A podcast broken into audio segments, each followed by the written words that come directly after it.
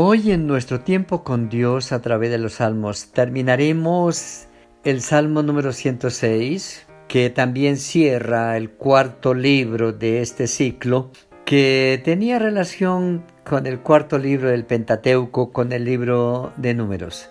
Y es bonito mirar cómo este salmo eh, narra tantas cosas que en su gran mayoría, en un alto porcentaje, también las encuentra uno como experiencias del pueblo de Dios a través del desierto y que se encuentra en el libro de números. Y hablamos de el salmo que comienza invitando a, adorar, a, alabar al Señor. Pero luego dice, ¿y quién, ¿y quién lo puede hacer? ¿Quién puede expresarlo? Y decíamos que es interesante mirar como solo aquel que conoce al Señor, que ha tenido una experiencia con Él, que ha sido objeto de su gracia, de su amor, de su misericordia, aquel que ha sido perdonado, aquel que ha sido llamado por Dios para ser parte de su familia, de su pueblo, es el que conoce a ese Dios, conoce su palabra y se aprende a relacionar con Él de muchas formas hasta el punto de saber cómo hablarle, de comprender cómo es que Él piensa, cómo es que habla, cómo es que actúa y cómo podemos expresarle con nuestra voz, con nuestros labios, palabras de gratitud, de acción de gracias, de exaltación, de adoración, pero también de confesión, de intercesión, de reconciliación. Y es tan serio como el ser humano aún conociendo a Dios le falla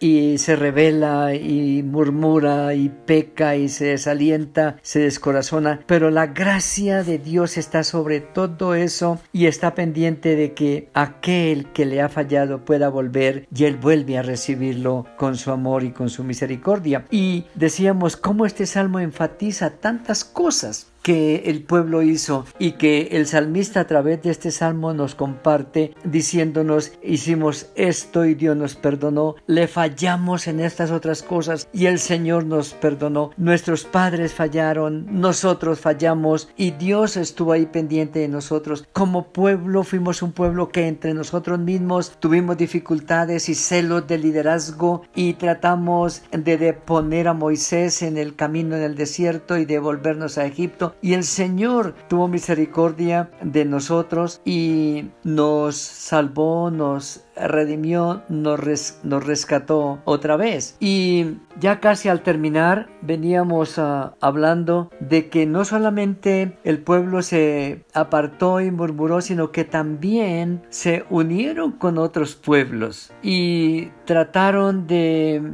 reorganizarse y volverse hacia Egipto y de alguna manera volver a la esclavitud. Pero el Señor en su misericordia tuvo misericordia de ellos. Versículo 19 dice, nos metimos en la idolatría, conociendo al Dios verdadero, al Dios que nos dio su palabra dos veces, diciendo, no tendrá dioses ajenos delante de mí. Y sabiéndolo, caímos en ese pecado de idolatría, versículo 19 en adelante, hicieron becerro en Oreb se postraron ante una imagen de fundición. Así cambiaron la gloria por la imagen de un buey que come hierba. Olvidaron a su Dios que los había salvado, que había hecho maravillas en Egipto. Y el Señor vino ah, también para llamarlos a cuentas porque están poniendo en entredicho su carácter y su palabra y vino el juicio pero Moisés está ahí como líder para interceder por el pueblo y el Señor se aplaca y tiene misericordia pero no lo deja sin castigo. Luego, como decíamos, versículo 24 al 27 tratan de regresarse a Egipto otra vez y el Señor de nuevo a través de Moisés les trae palabra de esperanza, palabra de reconciliación. Del versículo 28 al 31 está hablando de la mezcla. Un pueblo que había sido guardado en Egipto para que no fuera mezclado con el pueblo egipcio para no contaminar el linaje santo y la línea mesiánica. Ahora en el desierto se quieren unir con un pueblo pagano y la ira de Dios viene sobre ellos y muchos de ellos murieron a causa del pecado de adulterio, otro mandamiento que habían recibido y que ellos quebrantaron. Y murmuraban por falta de pan, por falta de agua, uh, se rebelaron y aún ellos indujeron a Moisés, de alguna manera, versículo 32 y 33, le irritaron en las aguas de Meribá y le fue mal a Moisés por causa de ellos. Como pueblo, no solamente atacaron al Señor, se rebelaron contra él, sino que ahora inducen a Moisés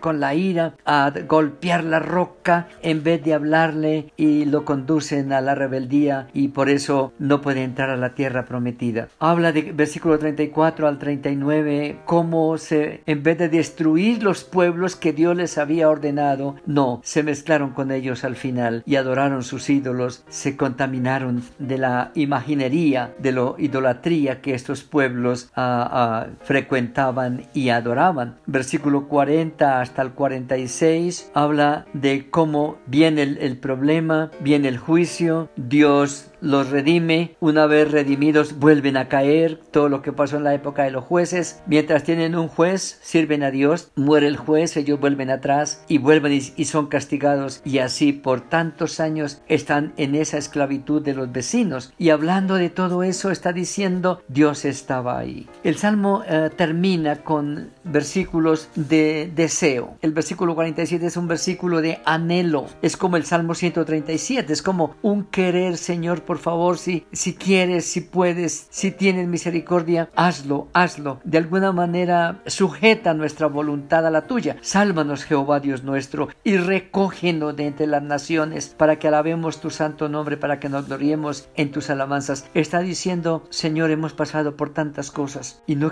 no hemos querido entender, pero ayúdanos a entender. Sujeta nuestra voluntad a la tuya. No nos dejes desviarnos de tus mandamientos. Recuerda las palabras del profeta, sálvame y seré salvo, sáname y seré sano, vuelve nuestros corazones a ti y termina bendito Jehová Dios de Israel desde eternidad a eternidad. Y diga todo el pueblo amén. Y termina como empezó, aleluya. Amados, termina este día, cómo ha transcurrido nuestro día, van nuestras cargas, nuestras penas, nuestros dolores, vamos andando hoy en el quehacer de nuestra vida, pero vale la pena traer a la mente cuánta misericordia Dios ha tenido en nosotros y nos ha sacado de problemas tan duros y tan serios y una vez salimos del problema nos olvidamos y volvemos a reincidir y volvemos a fracasar y viene otra vez el dolor y la pena, pero de nuevo buscamos al Señor y en su misericordia nos levanta. Que Él nos dé la gracia para con un corazón contrito, un corazón humillado, un corazón sensible, nos acerquemos y reconozcamos que le hemos fallado, pidamos perdón, reconciliémonos con Él y pidamos su gracia, su misericordia para no fallar tanto, para no volver a, a pecar contra sus principios, a transgredir sus mandamientos. Que el Señor nos ayude,